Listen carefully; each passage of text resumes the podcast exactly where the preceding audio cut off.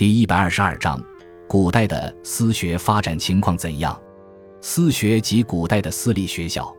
西周之前，教育是贵族阶层的专利，学校也全是由官方兴办的。到春秋时期，原来的一些贵族子弟由于代际的地变而降为士乃至平民，其中的一部分人开始在民间授徒讲学，开创了私学的风气。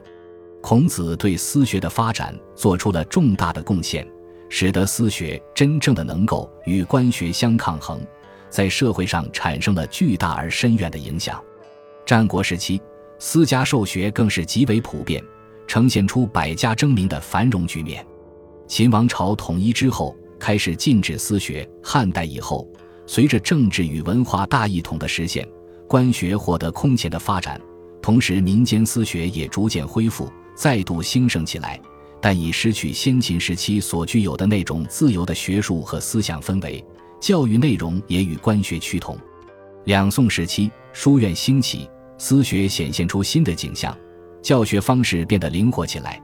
教学内容也更为丰富，但是元代之后，书院也趋于官方化，失去了原有的活力。